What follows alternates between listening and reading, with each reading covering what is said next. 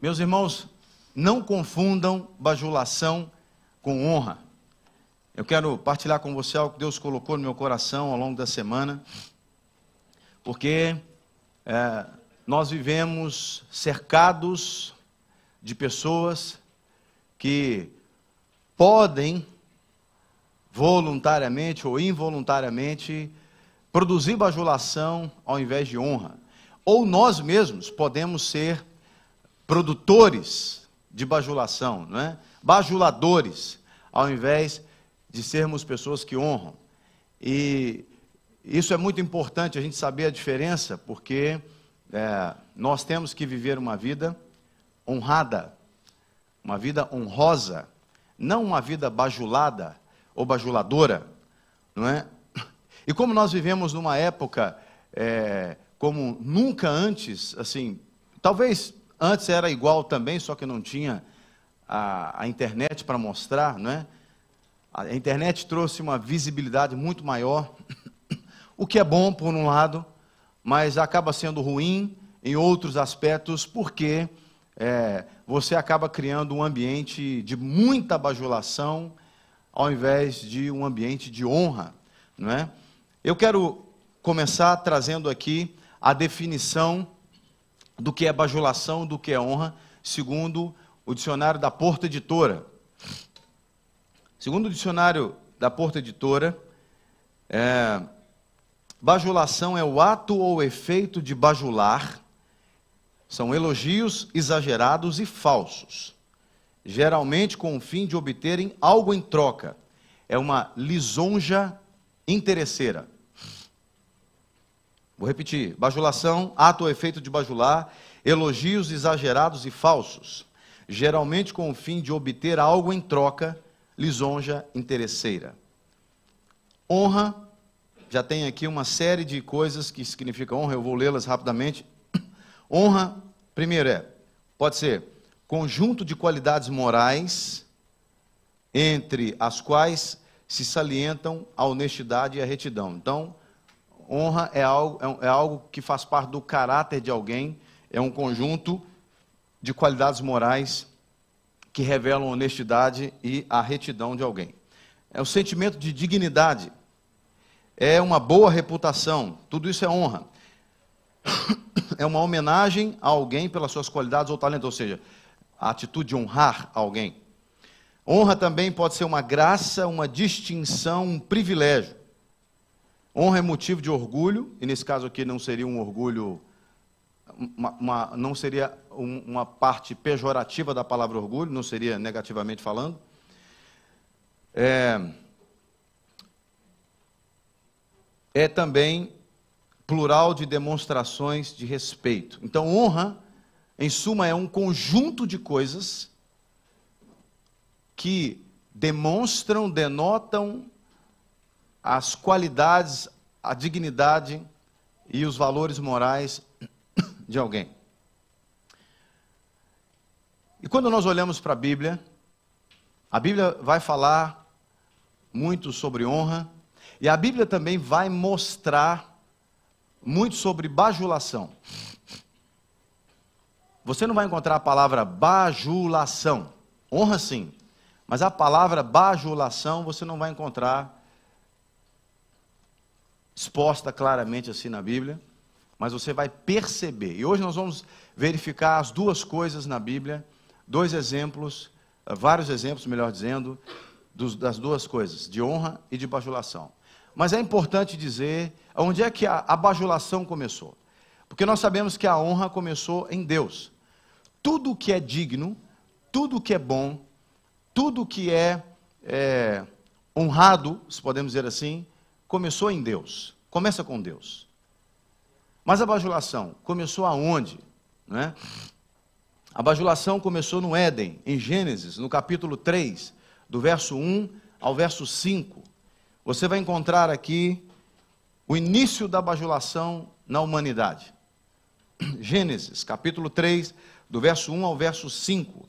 Está escrito assim: Mas a serpente, mais astuta que todos os animais selvagens que o Senhor Deus tinha feito, disse à mulher: É verdade que Deus disse: Não comam do fruto de nenhuma árvore do jardim? Verso 2: A mulher respondeu à serpente: Do fruto das árvores do jardim podemos comer, mas do fruto da árvore que está no meio do jardim, Deus disse: Vocês não devem comer dele, nem tocar nele, para que não venham a morrer. Então a serpente disse à mulher: Aqui começa a bajulação. É certo que vocês não morrerão, porque Deus sabe que no dia em que dele, do fruto, comerem, os olhos de vocês se abrirão como Deus, e vocês serão conhecedores do bem e do mal. Deus sabe que não é bem assim. Ele não quer que vocês comam, porque Ele não quer que vocês sejam como Ele. Porque o dia que vocês comerem, vocês vão ficar como Deus, conhecendo o bem e o mal. No certo sentido, a serpente não mentiu. A serpente não mentiu. Porque o ser humano passou a conhecer o mal a partir do momento que comeu do fruto. Ou seja, a bajulação foi introduzida na vida humana e desgraçou a vida humana. Com isso, eu estou afirmando que bajulação é uma desgraça na vida do ser humano. No Brasil, lá em Minas Gerais, a gente chama isso de puxa-saquismo. Sabe o puxa-saco? Puxa-saco. É, para mim, no, Brasil, em Minas Gerais, puxa-saco não é nada pejorativo, não é palavrão, não. Se aqui for, me perdoem. É. Puxa-saco. O cara que é puxa-saco é, é o bajulador. É o bajulador. Entende? É o sujeito que ele vai sempre abordar alguém com interesses. Por que, que a bajulação, por que eu estou a afirmar, não confunda é, bajulação com honra? Porque a bajulação é uma desgraça. E o problema é que tem muita gente que é bajulado, gosta de ser bajulado, e não percebe que está sendo bajulado. E se percebe, tem gente até que promove a bajulação. Tem gente que cria um ambiente para ser bajulado. Quando você lê na Bíblia, vários reis do Antigo Testamento, vários reis, amavam ser bajulados. Amavam ter pessoas ali exaltando as suas qualidades. E a bajulação é uma praga na vida humana. Porque a bajulação, ela tira o foco de quem você realmente é. A bajulação é uma estratégia do inferno para esconder a sua identidade. A bajulação é uma estratégia do inferno para fazer com que você pense que você é alguém que você não é, que você não foi chamado para ser. E desde esse dia aqui, de Gênesis capítulo 3, verso 1, se tem uma coisa que o ser humano cai demais e as mulheres caem muito nisso, é a bajulação. A, o objetivo da bajulação é o coração. O coração não seria necessariamente o músculo que bate e bombeia o sangue, mas é o centro das vontades, dos pensamentos e, e da, das emoções. A serpente aqui, ela objetivava chegar no coração da mulher. Existem algumas portas de entrada para o coração do ser humano: olhos, ouvidos, às vezes olfato. Olfato também, Jean? Você pode perguntar sim. Na hora do almoço, você está com fome, você passa num lugar que estão fazendo ali um, uma picanha assada. Você está indo para cá, o seu coração quer ir para lá, para onde o cheiro está tá vir.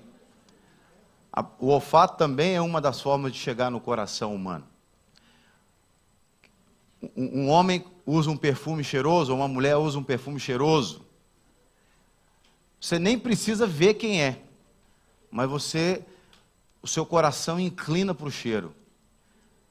Imagina, uma pessoa entra no elevador todo perfumada. E aí, ela sai do elevador, o cheiro fica lá. Aí, entra um homem no elevador todo perfumado, perfume francês, maravilhoso. Aí ele sai do elevador, aí entra uma mulher. Aí ela começa, nossa, esse perfume de homem, esse perfume de macho, não, olha. Porque tem diferença, né? Tem diferença. Perfume de mulher é diferente do perfume de homem, né? Nossa, esse perfume é de macho. Que macho é esse que está usando esse perfume? Ela começa a cheirar, ela vai andando pelo Fred afora e tal, não sei o quê. Quando ela chega, que ela dá de cara com o sujeito, ela fala: sangue de Jesus tem poder. O cheiro não é compatível com a, a, o retrato, né? Aí ela faz assim, né? fui enganada pelo meu, pela, pela, pelo meu olfato, né? Fui enganada pelo olfato. Ou seja, as portas de entrada do coração são ouvidos, olhos, olfato, principalmente. E no caso das mulheres, a principal porta de entrada do coração das mulheres são os ouvidos. Olha por onde a serpente entrou. Ela fez uma pergunta e ela começou a, a ministrar. E quando ela conseguiu entrar pelo, pelo, pelo ouvido, a mulher passou a enxergar a coisa de outra forma, porque ela estava sendo bajulada. Bajulada. O homem é pelos olhos. Por isso que Satanás usa muito é, mulheres para bajularem os homens através dos olhos e homens para bajularem as mulheres através dos ouvidos. Né? Tem hora que você olha para um casamento, você fala assim, como é que casou, né? Não dá, não faz sentido. Essa pessoa não tem, fisicamente falando, não tem nada a ver. Por exemplo, quando você olha a minha esposa e olha a mim, a gente tem uma, uma certa, vamos dizer, a gente tem um encaixe, igual peça de Lego, a gente tem um encaixe, não é? Tem uns que você fala assim, não tem encaixe, não, não, às vezes a mulher tem 2,10 metros e, dez, o cara tem 1,60 metro. Você fala, como é que encaixa? Não tem. Onde é que está o encaixe nisso? Mas é porque a pessoa tem um, uma, uma, boa conversa. Então ele, ele fala. E tem muitas pessoas que são enganadas, são iludidas, são levadas ao pecado por causa da bajulação. Então a bajulação, ela tira o foco de quem você é de fato. E ela ilude você, ela engana você. Então nós temos que tomar o cuidado com a bajulação e não confundir a bajulação com honra. Porque há pessoas que vão se aproximar de você porque elas têm algum interesse em você. Pode não ser um interesse no presente, pode ser um interesse no futuro, mas elas estão investindo, bajulando você para que você, o seu coração seja preparado para chegar lá, para que você é, possa cair na rede e nós temos é, alguns exemplos de pessoas que tinham um interesse quando se relacionaram com Jesus e bajularam Jesus. Um exemplo é o exemplo do, do homem rico, que nós fa falamos dele há poucos dias aqui também. Por exemplo, em Marcos capítulo 10, versículo 17 ao 22, aquele homem rico que chegou dizendo para Jesus assim: Bom mestre. No versículo 17, ele diz: Bom mestre, o que farei para herdar a vida eterna? O homem chegou elogiando Jesus, bom mestre. Eu estou em Marcos capítulo 10, verso 17. E Jesus responde para ele no verso 18: Por que é que você me chama bom? Ninguém é bom a não ser um, que é Deus. Esse homem chegou bajulando Jesus. Bajulando Jesus. Para que Jesus pudesse é, dar a ele o que ele queria. Bom mestre, Bom mestre. Bom mestre. Quantas pessoas chegam para você e dizem para você assim, cara, você é top, ninguém é igual a você. Eu não estou dizendo, irmãos, que é proibido você fazer elogios. Existe uma diferença muito grande em é, elogiar e bajular. Elogiar e bajular. Um elogio, ele é saudável, porque o elogio, ele não tem é, com o objetivo de manipular ninguém. A bajulação tem o objetivo de manipular. Então, quando alguém chega para você e diz, bom mestre, como disse para Jesus, ou você é muito bom nisso, você é isso, você é aquilo, e começa a, a, a repetidamente querer é, é, fazer você se sentir o cara, tenha cuidado com isso. Uma das áreas que Deus mais tratou comigo foi na área da vaidade. Eu era um sujeito extremamente vaidoso, extremamente vaidoso. Eu gostava de ser o centro das atenções. Eu gostava de que as pessoas olhassem para mim e reconhecessem as minhas qualidades. Talvez porque eu não tinha, o, talvez o reconhecimento da minha família, não é?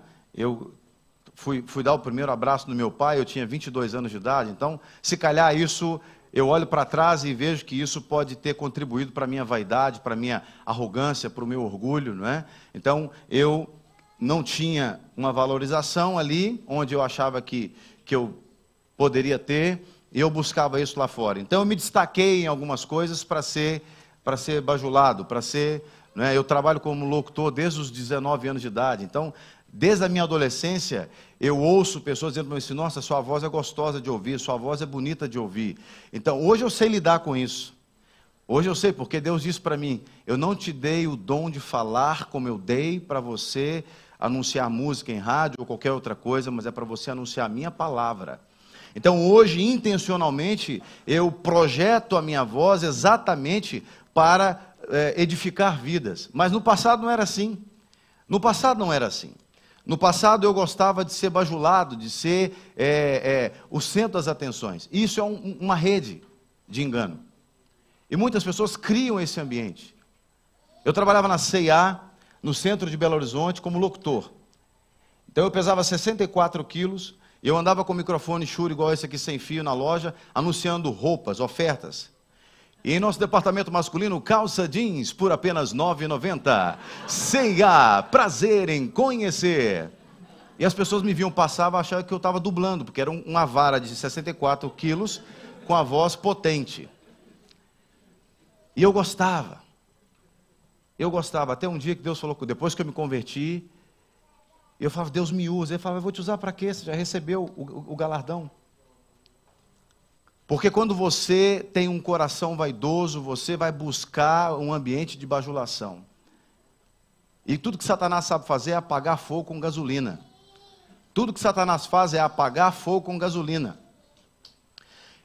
E você precisa tomar cuidado com isso, porque a bajulação ela vai tirar o foco de quem você é e ela vai conduzir você para um abismo. Esse homem aqui abordou Jesus. O senhor é bom. Olha, é como se ele dissesse assim: Cara, eu andei por toda Jerusalém, não achei ninguém como o senhor. Um cara bom como o senhor, que fala como o senhor fala, que faz o que o senhor faz. E Jesus logo deu nele um, um, um, um, um golpe no, nos peitos. Por que você está me chamando de bom? Só tem um que é bom. Só Deus é que é bom. Jesus ele não sabe receber elogio? Ah, Jesus estava mal-humorado naquele dia, ele não sabe é, reconhecer que as pessoas o valorizam, não é isso. Jesus reconheceu exatamente o que estava por detrás.